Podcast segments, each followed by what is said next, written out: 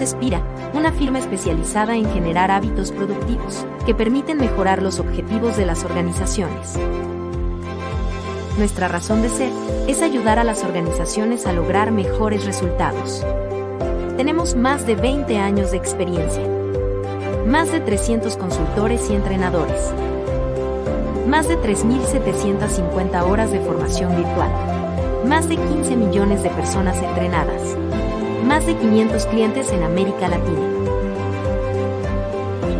Construimos soluciones integrales de educación corporativa para generar hábitos productivos. Es por toda nuestra experiencia que decidimos crear Flash Tools. Un espacio creado cada semana para compartir las mejores prácticas de desempeño organizacional junto a diferentes expertos. Gracias por acompañarnos a Flash Talks.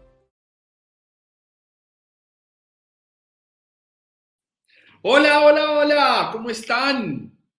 Episodio número 99. Nos acercamos a ese gran sueño que tenemos de llegar al episodio 100 al 200 y al 1000. Pero ya estamos muy cerquita de ese momento especial para nosotros del episodio número 99.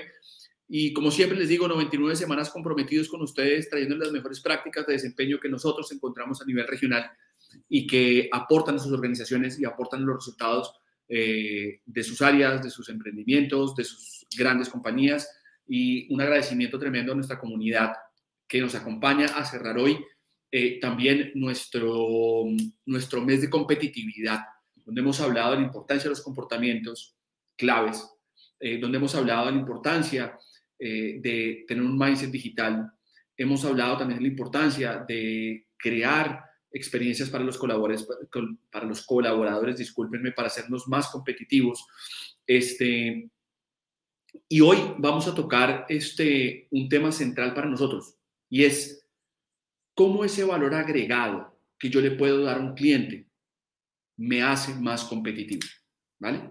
De eso vamos a hablar hoy. Y en ese contexto, eh, hay algo que yo quiero contarles. Quiero contarles un par de, historias que, creo que abren muy bien la sesión de hoy. Eh, y tiene que ver con una, una, historia que me encontré hace, hace dos semanas de un restaurante en Nueva York, que de hecho es el, mejor restaurante del mundo, que se llama Eleven Madison Park en Nueva York. Eh, y su dueño, un señor que se llama Will Guidara, eh, ha creado una forma de entender el negocio que él le llama hospitalidad irracional y que tiene que ver con cómo eh, ese espacio, ese restaurante se vuelve el lugar más hospitable del mundo. Entonces, no, no, esa palabra me la acabo de inventar, pero tiene que ver con, con eso. Es cómo conecta con las personas y habla de estar presente, habla de conexión emocional y cómo agregarle valor a un restaurante.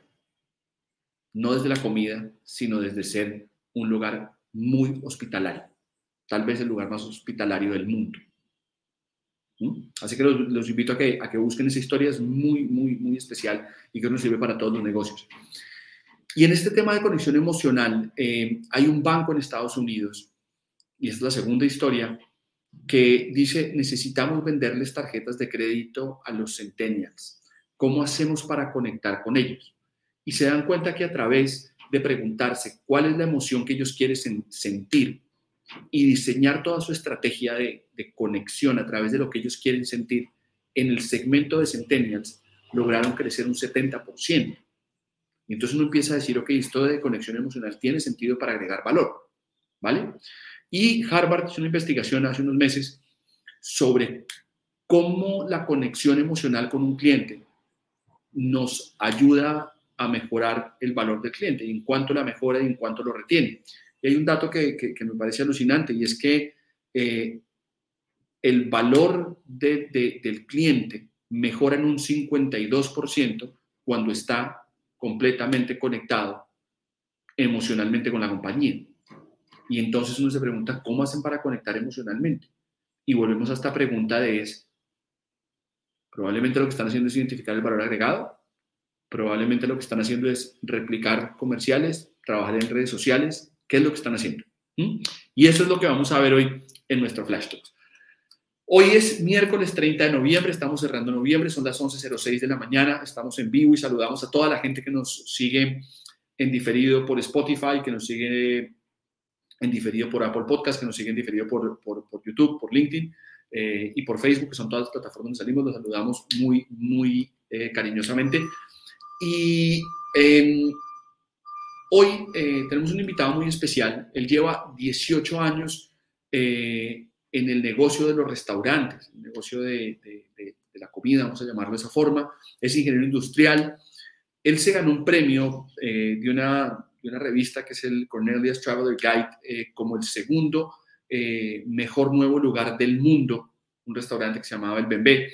Y hoy tiene cinco restaurantes en Bogotá y tiene una historia de cómo él concibe crear restaurantes agregándole valor a los clientes. Para nosotros es un placer y es un honor tener a Sebastián con nosotros hoy.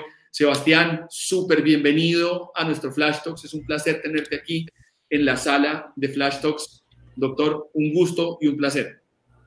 Hola Nico, eh, no, el gusto es para mí. Muchas gracias por invitarme a esta conversación, Nico. Eh, muy chévere todo el trabajo que hacen y pues nada, muy, muy contento de poderles compartir un poco de, pues, mi experiencia y mi caminar en, con respecto al tema que has traído a la mesa en mi compañía.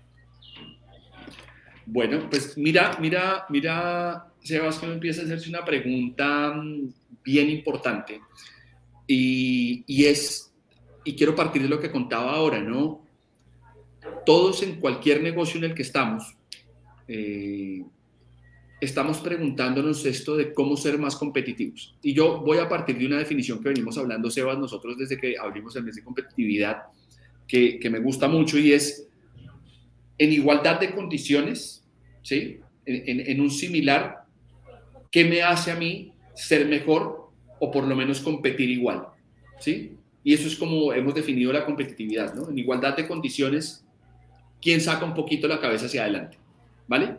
Y hemos hablado de todo lo que contaba de redes de apoyo. La semana pasada estábamos con una madre comunitaria aquí contándonos eh, cómo crean redes de apoyo, hablábamos de mindset digital, hablábamos de, de, comportamientos, hablábamos de experiencia colaborador.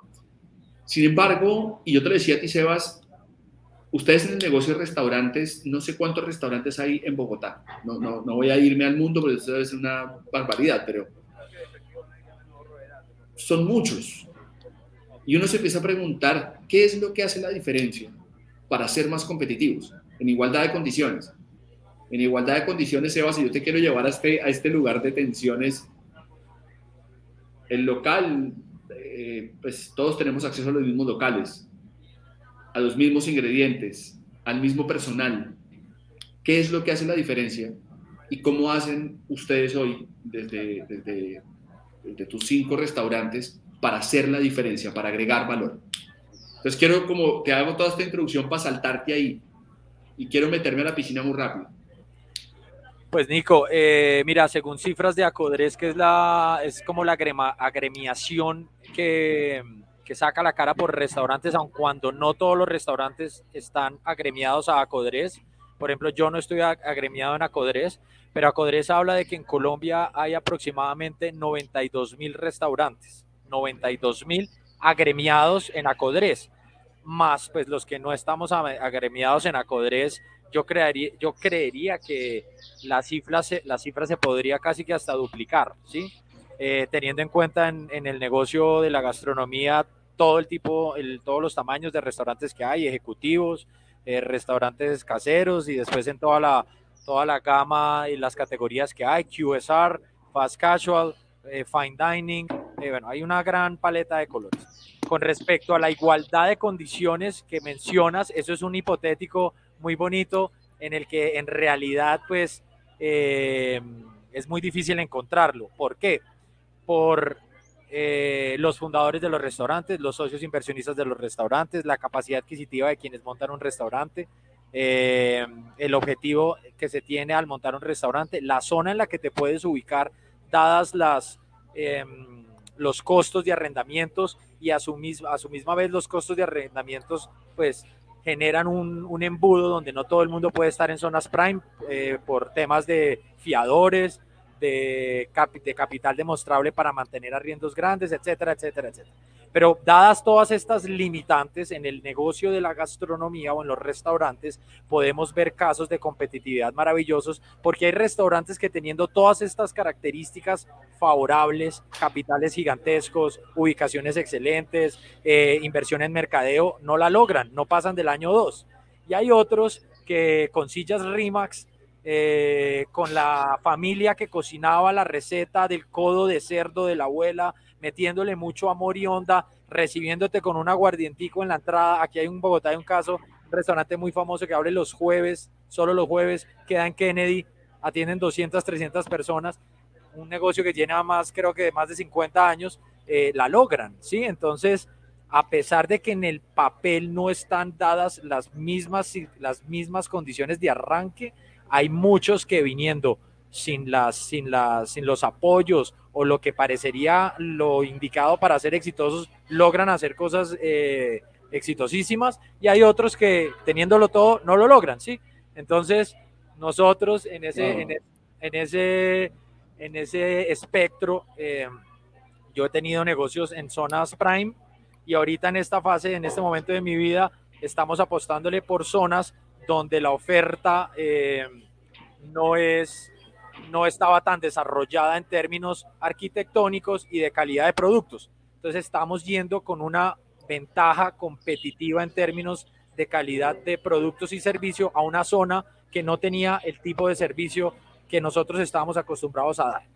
Eh, son zonas que aparentemente, pues mucha gente nos decía, ¿usted por qué se va a meter allá? Es una zona llena de talleres de carros, de, carpinterías, de allá como que no hay mucho tráfico para desarrollar un negocio como el suyo, gastronómico, bla, bla, bla. Pero no lo hemos jugado hace, llevamos ahí aproximadamente cuatro años y, y hemos tenido una respuesta muy calurosa de los vecinos y de la gente que vive alrededor, porque también hay que tener en cuenta que en Bogotá hay ahorita, desde donde estamos ubicados, y es el tráfico entonces, casi que la ciudad se ha vuelto multicéntrica, tú tienes que estar ubicado en diferentes partes, a pesar de que hay gente que viene de otros sectores de la ciudad a visitarnos, pues nuestro fuerte es más bien la gente que está en un rango, ponle de un, dos kilómetros a la redonda. Entonces, eh, los valores, los valores agregados que nosotros podemos dar o que un negocio gastronómico puede dar son inmensos, ¿sí? No, no eh, tienes lo que, lo, que, lo que nosotros hemos hecho y lo que veo que muchos hacen es mirarse internamente qué tengo para ofrecer, ¿sí?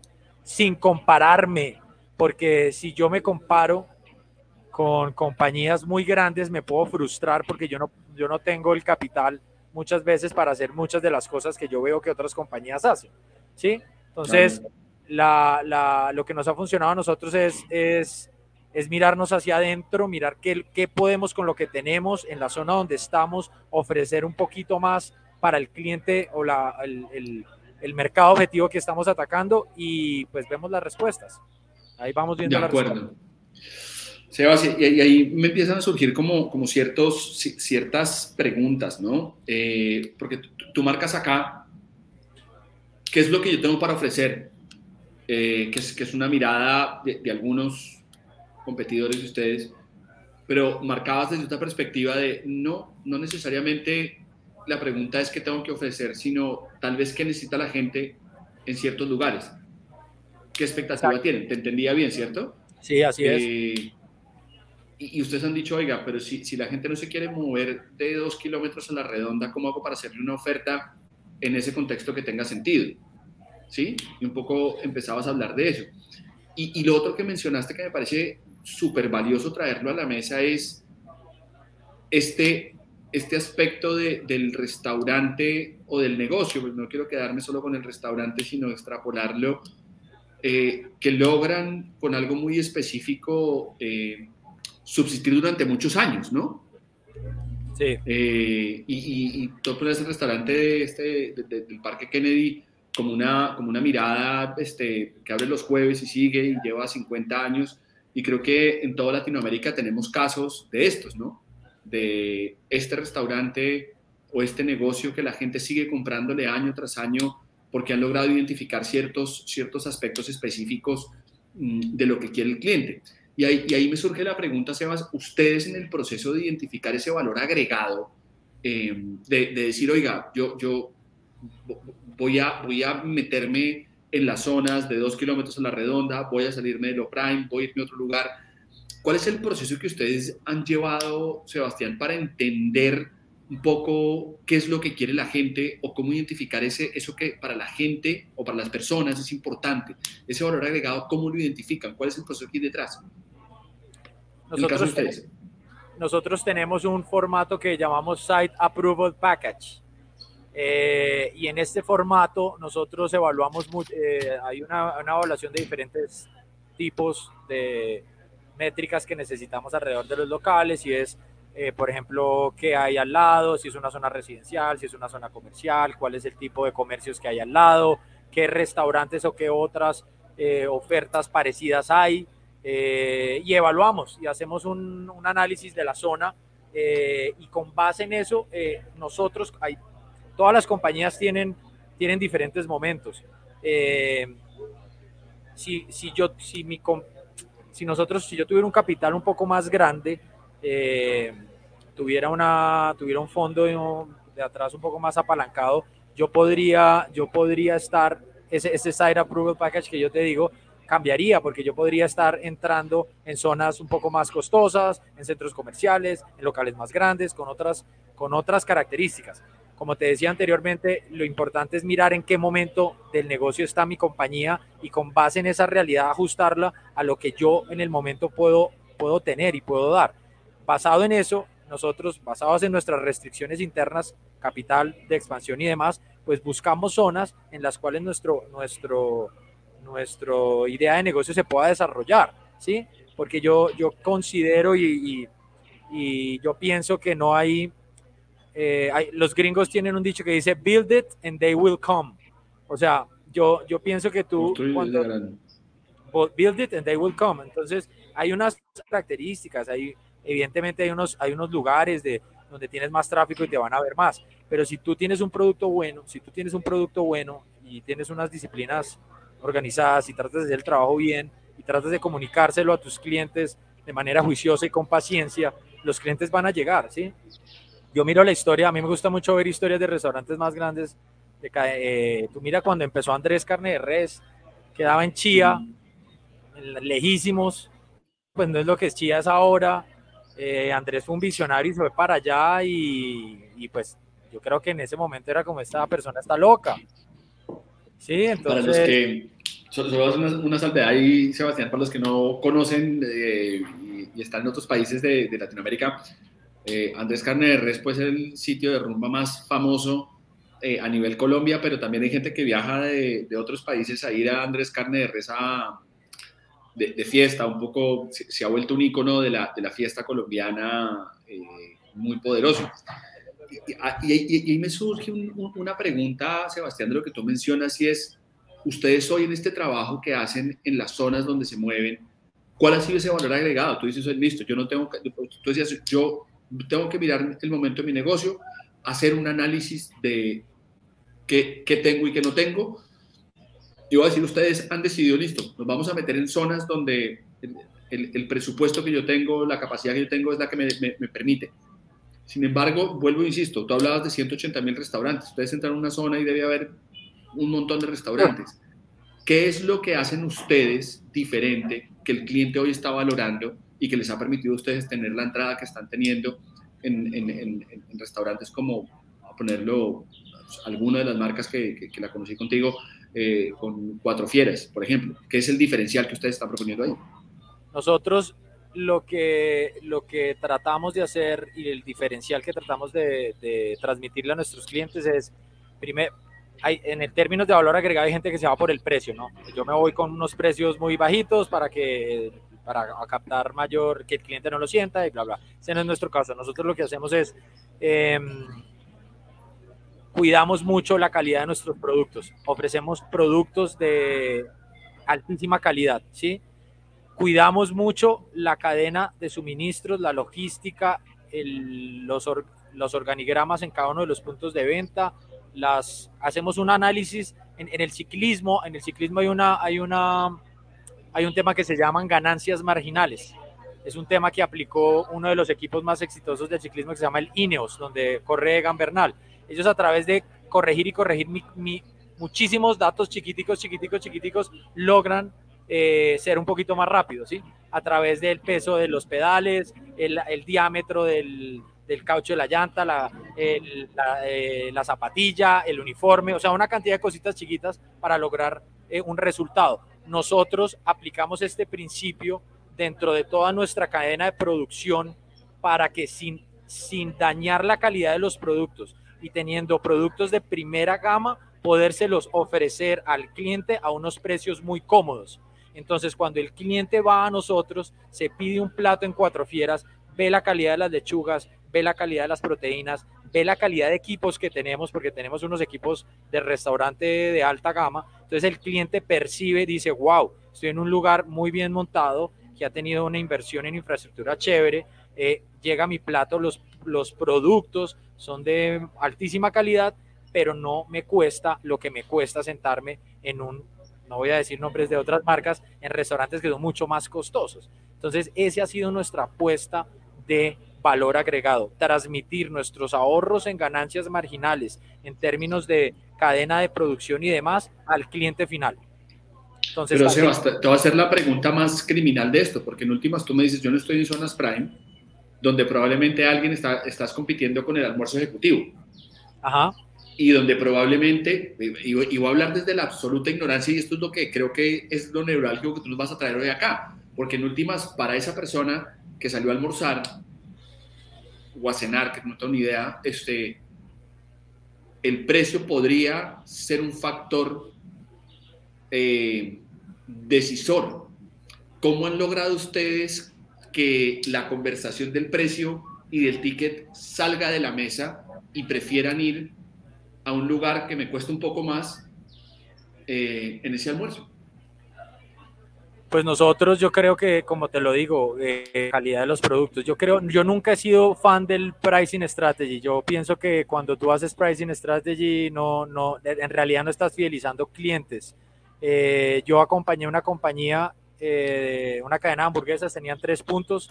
Ellos tomaron una decisión mientras los conocían, tenían un producto impresionante y decidieron irse por un 2 por 1 de hamburguesas todo el tiempo. Eh, les funcionó muy bien hasta que lo quitaron, lo quitaron y se cadena. La gente no les volvió a comprar. Entonces, nosotros, así, es un camino un poco más lento. Hay días y hay momentos donde evidentemente las personas pues no tienen para nuestro ticket promedio, por ejemplo, en, Cuatro Fieras es de 27 mil pesos. Ahorita, antes de, antes de pandemia era de 22 mil pesos, por, por temas inflacionarios y demás está en 27 mil pesos. Eso lo hemos visto, eso, eso nos ha golpeado un poco en la frecuencia de consumo, pero eh, la gente vuelve, la gente está ahí. Eh, la gente muchas veces eh, sobre under, under, no, ¿cómo se dice? Under, subestimamos subestimamos, subestimamos, vemos una zona y decimos, no, aquí la gente solo come ejecutivo, pero no es cierto, hay gente que prefiere comer bien y comer bien, la gente, hay gente que invierte en comer bien, nosotros lo estamos viviendo, o sea, yo cuando, cuando nosotros hicimos, lanzamos Cuatro Fieras en esta zona, donde solamente habían restaurantes ejecutivos, nos decían que estábamos un poco, que estábamos locos, y lo que observamos es que, que hay muchas personas que quieren comer bien, y que quieren comer bien y lo hacen y están dispuestas a pagar un poco más si están en un lugar que, te, que es un lugar limpio, aseado, seguro, con insumos de calidad, que comes y no quedas pesado, que comes y quedas satisfecho. Entonces, eh, eso ha sido maravilloso. Y adicional, pues un cliente, un cliente mío de, un cliente me representa lo que dos o tres de un ejecutivo. Entonces yo no necesito muchas veces ver el lugar con 100, 100 personas, ¿sí? Porque con 30 o 40 hago lo, hago lo que hago con 100.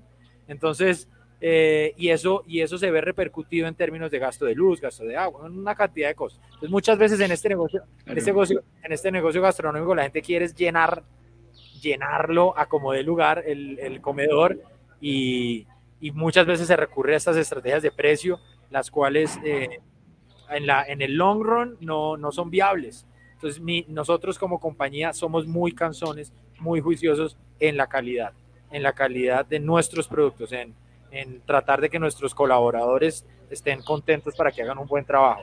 Estamos, hemos pasado en los últimos dos años yo creo que la crisis más grande que nos ha tocado.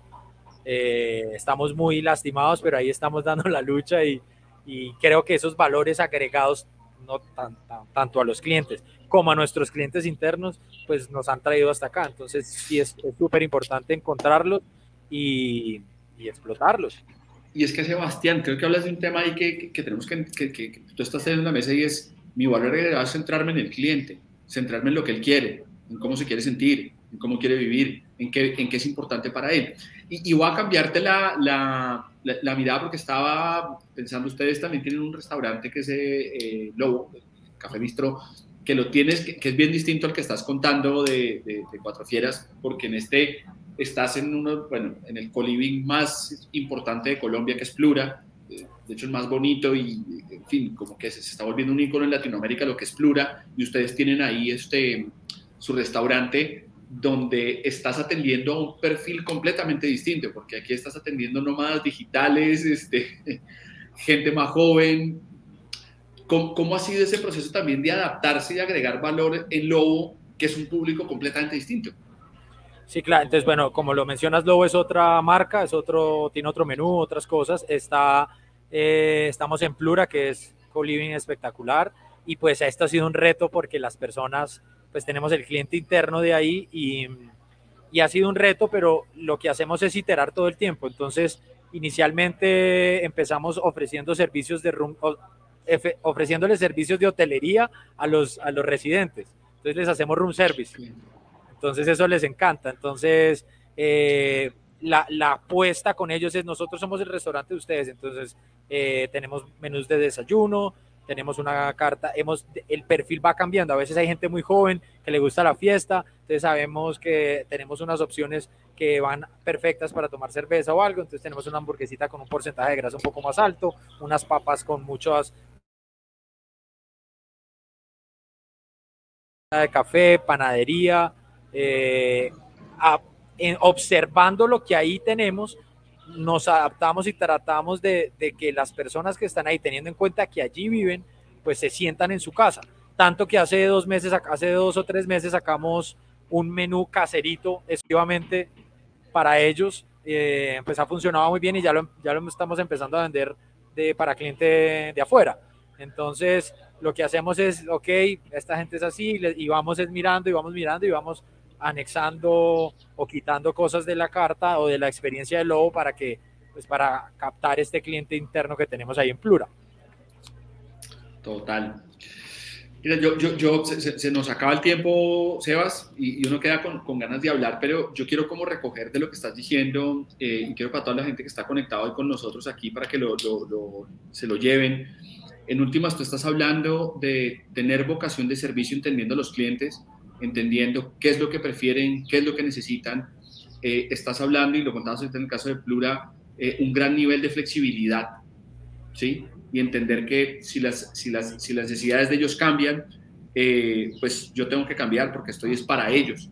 Y creo que es un mensaje que tenemos que empezar a entender las, las, las organizaciones, ¿no? Y es, si yo realmente quiero ser más competitivo dando valor agregado, todo mi, mi, mi, trabajo tiene que estar abocado no a lo que yo quiero servir. Voy a poner en tu negocio, pero no es a lo que yo quiero dar. Este, no, no, no, pasa por lo que yo quiero, es pasa por lo que el cliente quiere, la expectativa que él tiene y lo que él quiere sentir. Yo, yo te digo una cosa, mis restaurantes siempre arrancan en una idea y a los seis meses cambian cambiamos, nosotros escuchamos mucho lo que la gente va queriendo y nos vamos adaptando, obviamente sin, sin, sin salirnos del concepto de la marca, ¿no? Porque cada marca tiene un concepto, entonces nosotros tenemos una taquería mexicana, yo ahí no puedo vender una bandeja paisa, ¿sí? O sea, no me puedo ir hasta allá, pero, pero sí me puedo adaptar basado en el concepto, mira, cada concepto tiene para explotarlo lo que tú quieras. Entonces, basados en el concepto, escuchando mucho lo que el cliente me está diciendo qué me está pidiendo y demás, adaptarme para encontrarle el punto y ahí ya pues la gente Total. se siente, oye, yo quería esto y lo metieron, ay, qué chévere, que hay, y eso, eso, eso genera, al cliente, al cliente le gusta que lo escuchen. Sí, sí, sí, sí. Yo solo quiero cerrar, Sebas, porque ya se nos acabó el tiempo eh, y, y, y no, no, no, tenía pensado contar este, tenía pensado contar esta historia, pero eh, se nos contaba del Levison Madison Park, este, este restaurante que es el, número uno en esta lista de los 50 restaurantes más grandes, más importantes, mejores del mundo.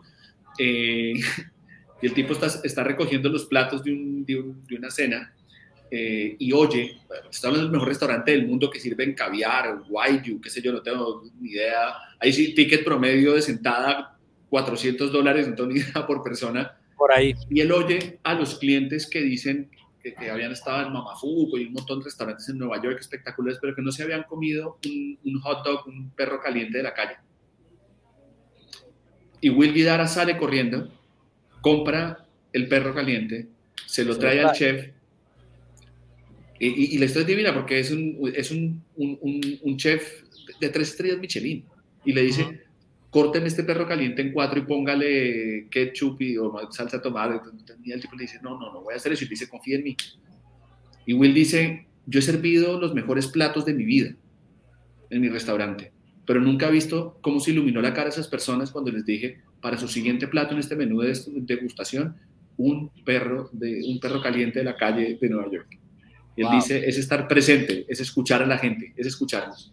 ¿Sí? Nadie en la vida, jamás en un restaurante como el Even Madison Park serviría un, hot dog, un perro caliente, no lo haría nunca. Pero si estoy ahí para el cliente, escucho. Seba, se nos acabó el tiempo. Yo conté esta historia final porque al final es lo que ustedes están haciendo. Es escuchar al cliente y decir, bueno, pues usted quiere room service, yo le hago room service. Si quiere que le lleve desayuno, se lo hago. Si quiere un menú caserito, también se lo hago. Dentro, de, dentro de mi contexto se lo puedo hacer. ¿sí? Y creo que es un, es un ejemplo maravilloso. Sebas, muchas gracias. Yo, yo, yo, quiero como invitarte al reto final de Flash Talks. Te quiero invitar al reto final. El reto final es que yo te voy a hacer tres preguntas eh, que no son difíciles. La dificultad, y por eso se, se llama reto, Sebas, es porque solo puedes usar una palabra para respondérmela. Ese es el problema. Solo una palabra. ¿Ya?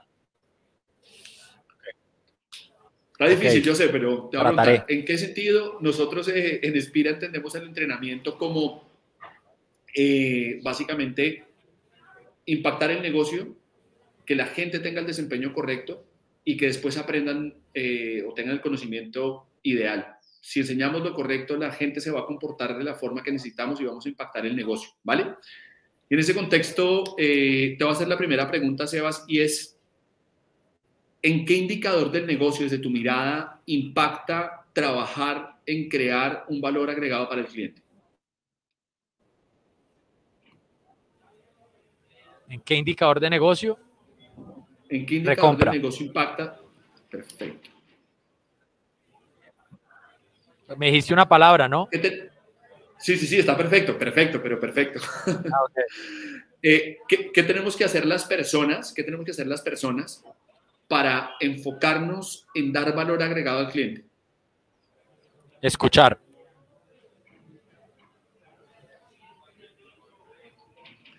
¿Qué tenemos que aprender, saber o conocer para escuchar bien? ¿Para qué, perdón? Para escuchar bien. Para escuchar. Callar la cabeza. Ah, muchas palabras. perfecto. que era muy difícil. No, no, no, no, está perfecto. Mire, para todos los que están conectados acá me parece maravilloso. Si aprendemos nosotros a silenciar la cabeza, a silenciar los pensamientos que tenemos, vamos a poder estar escuchando constantemente. Y si estamos escuchando constantemente, vamos a poder tener negocios con unos niveles altísimos de recompra. Y eso es lo que ha traído Sebastián Millán hoy a la mesa de Flash Talks. Sebas, muchísimas gracias. La verdad que te agradezco un montón eh, lo que nos has traído creo que nos da la reflexión para cerrar competitividad de una forma muy, muy especial y es lograr entender que si queremos agregar valor, tenemos que escuchar un poquito más y estar más conectados con nuestros clientes. Muchas gracias, Sebas. Gracias, que estés bien. Gracias por invitarme. Gracias por invitarme. Nos vamos aquí despidiendo de todo el mundo. Gracias a toda nuestra comunidad de Flashtalk que, que está aquí con nosotros. Sebas, ustedes eh, en los cinco restaurantes que tienen quedan invitadísimos para el próximo miércoles que se conecten. Tenemos nuestro episodio 100 y va a ser un día muy, muy especial para nosotros. Eh, a toda nuestra comunidad de Flash Talks, que no se pierdan el episodio 100, que vamos a estar este, aquí haciendo un día muy, muy especial. Así que nos vemos el próximo miércoles. A nuestro equipo de mercadeo, que eh, le agradezco siempre porque la verdad hacen que, que, podamos estar aquí todos, todos los miércoles con este proyecto lindo que empezamos hace dos años. Este, y como saben, siempre agradezco a mi esposa y a mi hijo, que son el motor que me permite estar acá todos los miércoles con ustedes. Sebas, un abrazo grande, un abrazo a todos y nos vemos el próximo miércoles. Chao, chao. Somos Espira, una firma especializada en generar hábitos productivos que permiten mejorar los objetivos de las organizaciones. Nuestra razón de ser es ayudar a las organizaciones a lograr mejores resultados. Tenemos más de 20 años de experiencia. Más de 300 consultores y entrenadores. Más de 3.750 horas de formación virtual. Más de 15 millones de personas entrenadas. Más de 500 clientes en América Latina. Construimos soluciones integrales de educación corporativa para generar hábitos productivos. Es por toda nuestra experiencia que decidimos crear Flash Talks. Un espacio creado cada semana para compartir las mejores prácticas de desempeño organizacional junto a diferentes expertos. Gracias por acompañarnos a Flash Talks.